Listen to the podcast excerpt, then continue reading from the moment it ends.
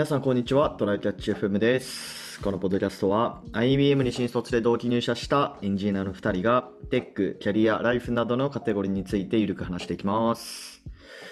ではやっていきましょう。はい、よろしくお願いします。はい。最近ツイッターでさ、うんい。つだったかな？あの、あ、今日は5月8日に撮ってるんですが、2日前ぐらいかな？なんかイーロン・マスクがこのままだと日本なくなっちゃうよみたいなことを言ったね。みたいな、うん、うんあって、で、何事だと思って見たらさ、あの、うんまあ、本人も、まあ、当然のことを言ってるようだけどね、みたいな前置きつけてたんだけど、うん。あの、そもそも、あの、なんだろうな、子供生まれてないから国なくなっちゃうよって話で、それは。昔から義務教育で教わってんだよなっていう、分かっちゃいるんだよ分かっちゃうって思いながらね、うんあのき見て読んでたわけなんだけど、実際さ、あの、合計特殊出生率ってあるじゃん。あの、はいはいはい。増え方みたいなやつでね。うんあれで、あの、先進国で人現状維持できるラインを超えてるとこってほぼないと思うんだよね。うんうんうんつまり、け先進国はほぼどこも、あの、じわじわ減ってってるわけですよ、人口が。うん。はいはいはい少な。くとも、あの、減っていく。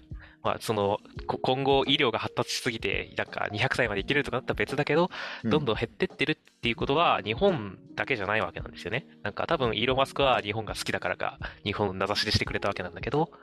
まあそういうのがあるんだけどさ。ってことは、どっかで、あの、一気に人増やしたら国力で勝てんじゃねっていうのがありそうだなってちょっと思ったんだよね。うん。あ、日本が？あ、日本もだし、どっかの国が、周りみんな。な減ってるところでさ、一気に人口を増やしたらさ、やっぱ人多い方が絶対強いじゃん、国としては。まあそうでしょうね。で、なったら、で、じゃあどこがそれやりそうかなって思った時に、うんうん。あの、もう他の国もさ、結構子供を増やすための対策とかいろいろやった上で今の状況なわけだから、うんあの、強制的にやる国が強いだろうと思うわけよ。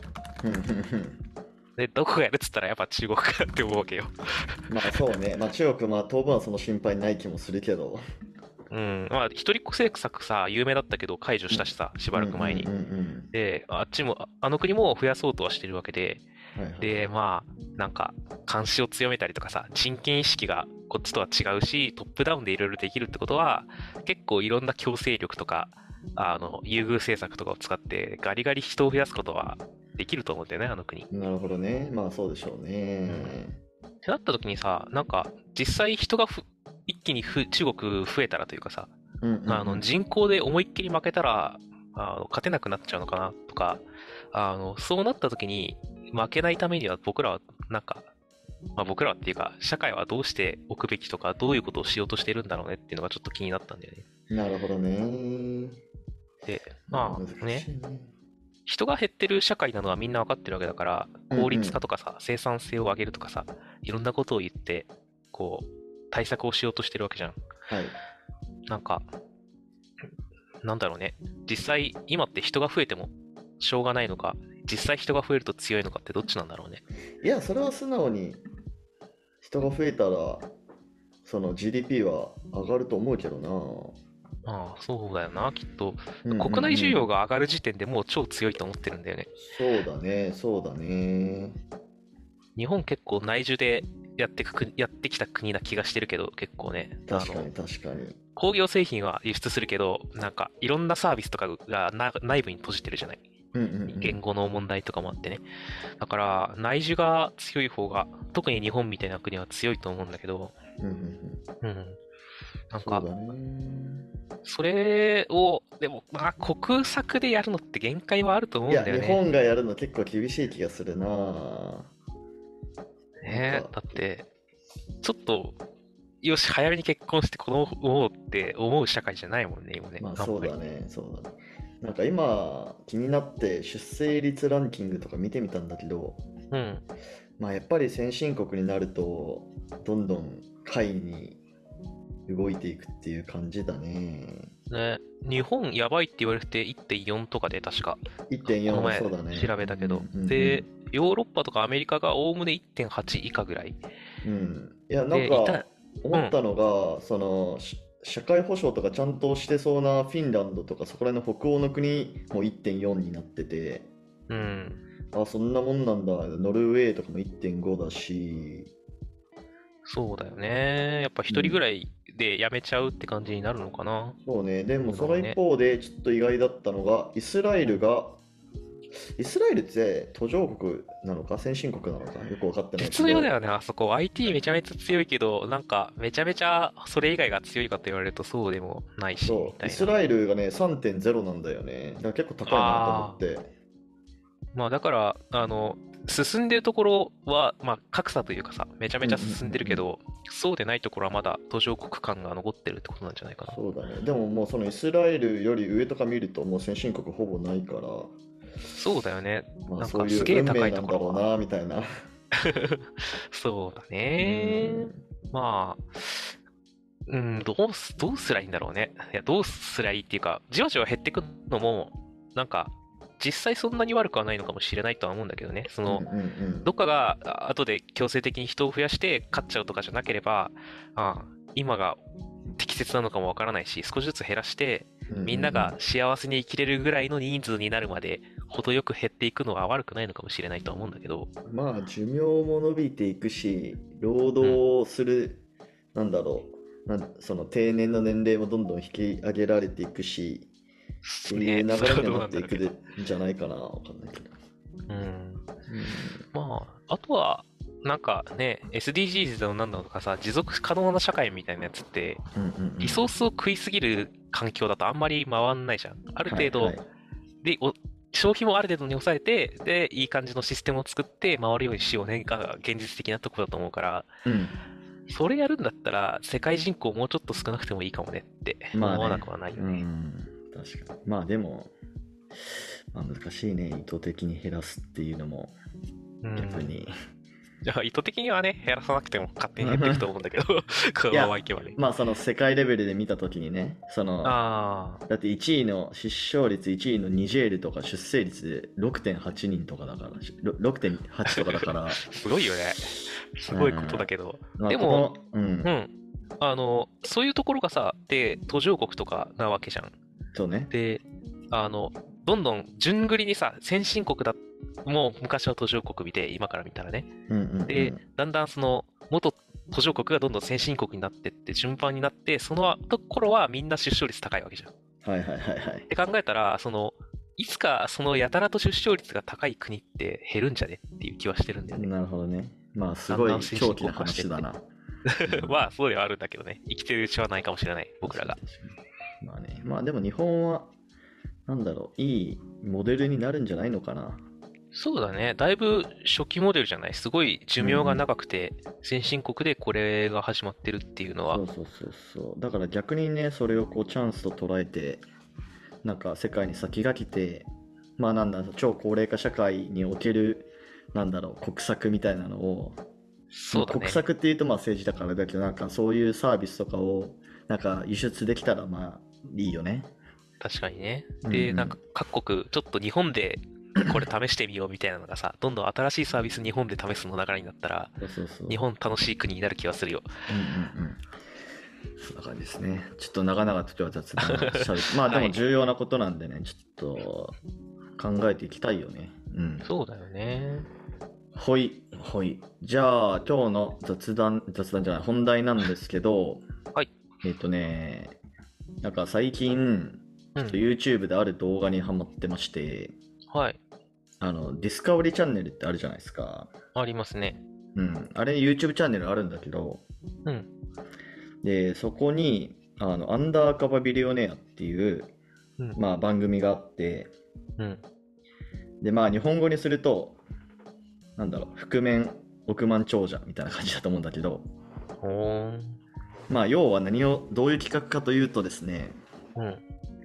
えーっとまあその億万長者の人が見知らぬ土地に行ってうん。でもう全てリセットした状態から3ヶ月で、うん。えっと1万円の原資を1億にするっていう企画なんですよ。なるほどね。ああで最初に与えられるのは、まあ、なんだそのうん1万円と、あとまあオンボロトラック1台とうん。あと、連絡先が何も入ってない、でもインターネットはつながるスマホ、ほー。うん、の3つが与えられて、まあうん3ヶ月で、えー1億、その100、えー 100, えー100ドルかな？100, 100ドルだよね。100ドルを、えー、100円、ちょっと、あの、単位がバラバラだな。えー、1万円を1億にしてくださいと。うん。はいはいはい。で企画なんですよ。で、それできなかったら1億円の罰金みたいな、確か。すごいな。まあでも、億万長者なんでね、まあ全然払えるレベルではあると思うんだけど、そうだね。そうそうそうそう。で、で、俺が今見てるのが、うん。あのどんどんその日本語の字幕のやつでこうどんどん出てくるんだけど、週に1回くらい。うん。えーっと、まあアメリカ人のね、えーっと、うんなんか金融業かなんかやってる億万長者の人がいて、うん。で、その人が全く別の州かな。うん。うん。まあ多分その全米で億万長者っていうよりかは多分その州でめっちゃ金持ってるみたいな人かな。だからそこまで有名じゃないみたいな。なるほどね。うんうん。で、それ別の全く知らない州に行って、な何州だったかな。忘れたけど。で、んそこで100ドルから始めましょうってことね。そう。そでれ、うん。あ、どうぞどうぞ。あ、なんか、えっと、生活の基盤はあるの？もう、なんか生きてたら100ドルすぐなくななくなるじゃん。そう、そうなのよ。だから家とかもないのよ、最初。無理じゃね ?100 ドル。そうそうそうそう。だから最初はトラックとかで寝てるのよ。野宿野宿というか、トラック泊でやってて。で、まあカップラーメン、2ドルとかのカップラーメンとかで、うん。あの、食いつないでやってて。うん。で、えっと、大体その週で、えー確か、どれくらいだったかな ?1 ヶ月暮らすのに、10最低で11万、10万とか11万とか。ほうで、。3ヶ月暮らすのに確か30万で、でまあ、うんまずはそこを稼がないといけないよね、みたいな話になって、うん。で、なんかその、えっとね、州は、なんか昔はなんか工業が盛んだったけど、なんか今結構廃れてきてるみたいな州で、ほう。で、なんかすごいな、なんていうんだろうな、なんかその、もう使われてない工場とかあるんだよね。うん。で、そこをめちゃめちゃこう回って、なんかタイヤとかを見つけて、うん。そのトラックとかに使えそうなはい。タイヤを見つけて、それをなんか、あのー C2C の、あのなんかまあメルカリみたいなサイトで、なんか15万くらいで売って、金稼ぐところからまず始めてた。それは、えっと、廃棄物の窃盗とかではなくて、まあ許されるんじゃない知らんけど、テレビでやってるから、まあ多分日本でやったらできないかもしれないけどね。シミュレーションゲームなら許されるけど、それはあれだよね。なんか、勇者がその辺にあるものを勝手に持っていくタイプのやつだよね。まあそうだね。うんうんうん。で、まあそれで、まあとりあえず15万稼いで、うん。まあ、あとは普通に日雇いのバイトとかしつつ、うん。まあ上をしのいで、で、まあ最初のはそうやって生き延びるんだけど、うん。えーっと、これどうかな？あんま言わない方がいいのかなネタバレになるから。わかんないけど。なんか、いいとこまでは行くのっていうのは聞きたいよね。なんか、誰も彼も失敗してるのを笑う番組ですなのか、結構いいとこまで行くのか。いや結構いいとこまで、もう少なくとも今俺が見てるところはすげえいいとこまで行ってんのよ。その1億円達成できるかどうか置いといて。うん。面白い授業が始まるみたいな感じはある。そうそうそうそう。えっと、今見てるところは、えっとなんか、バーベキューとクラフトビールの店を開くっていうところまで来てて、おお。で、その前に開業資金が必要だから、うんなんか、あの、中古の家を買ってリフォームして売るっていうやつも同時でやってて、はいはいはい。で、さらにその前に、その中古の家を買うために中古の車を2台買って2台売るっていう、しかもそれを道端で売るみたいなことしてて、で、それまで1ヶ月くらいなのよ。へえ、すごいな。すごいよね。なんか、基本は全部同じことをやろうとしてるんだけど、なんか、ちゃんと小さいものから、あそうのそうそうそう。買って高く売ってを繰り返すんやね。うん。なるほどね。で、そのさ、なんか、お店、レストラン開くにもさ、いろいろメンバーが必要だから、うん。なんかそれも、なんか最初に日雇いアルバイトで出会ったなんか T シャツ店のオーナーをなんかチームに取り込んでいろいろ進めてたりとか、なんかそこのチームビルディングとかさ、うんなんかすごい学べるんだよね。なるほど。うん、ちなみに、そのカメラはさ、どのぐらい周りから見えてんの？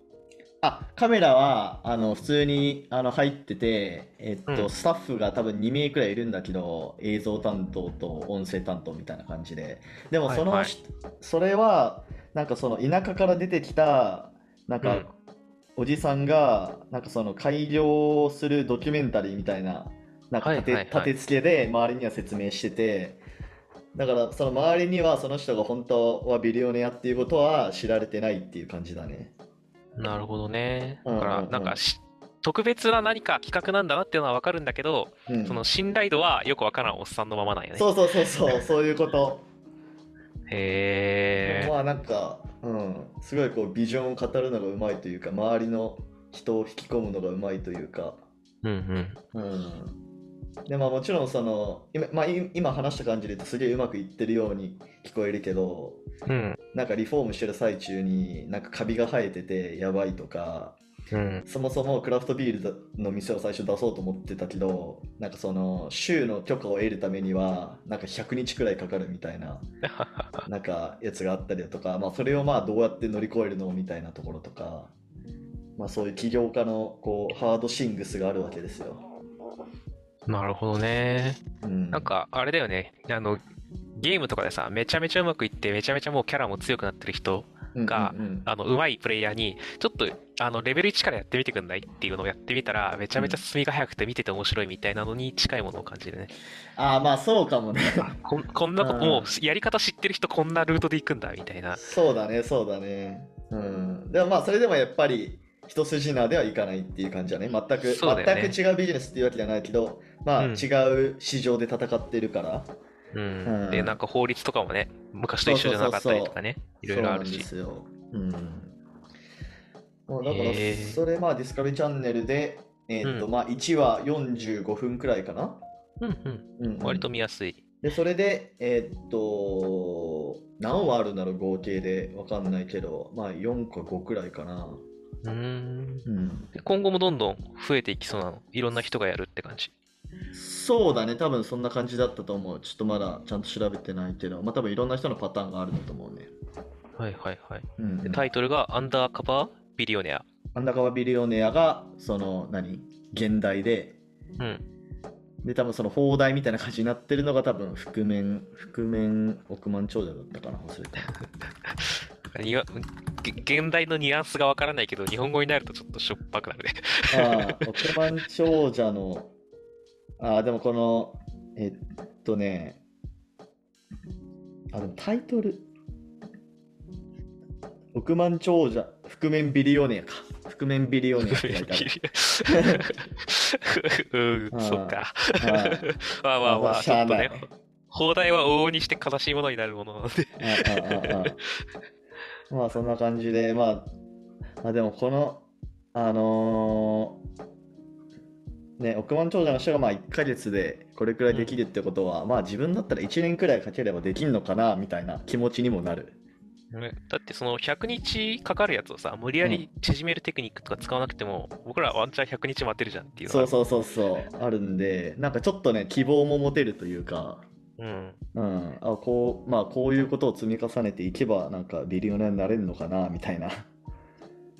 いいっすね。ちょっと見てみようかな。そうそうん。まあ本当こういうのが YouTube で無料で見れるっていうのは素晴らしいことだと、いい時代っすね。はい、はい、じゃあ今日は終わりますか？はい、はい、ではこんな感じですね。週2回のペースで配信しているのでえー Apple Podcast もしくは Spotify でお聞きの方はぜひフォローお願いしますまた Twitter アカウントの方もあるのでこちらもぜひフォローお願いしますえー質問、コメントなどを随時受け付けています。では、今回も聞いていただきありがとうございました。ありがとうございました。またねー。And now, a short commercial break. 現在エンジニアの採用にお困りではないですか？候補者とのマッチ率を高めたい辞退率を下げたいという課題がある場合ポッドキャストの活用がおすすめです。音声だからこそ伝えられる深い情報で候補者の興味関心を高めることができます。株式会社ピトパでは企業の採用広報に役立つポッドキャスト作りをサポートしています。気になる方はカタカナでピトパと検索し X またはホームページのお問い合わせよりご連絡ください。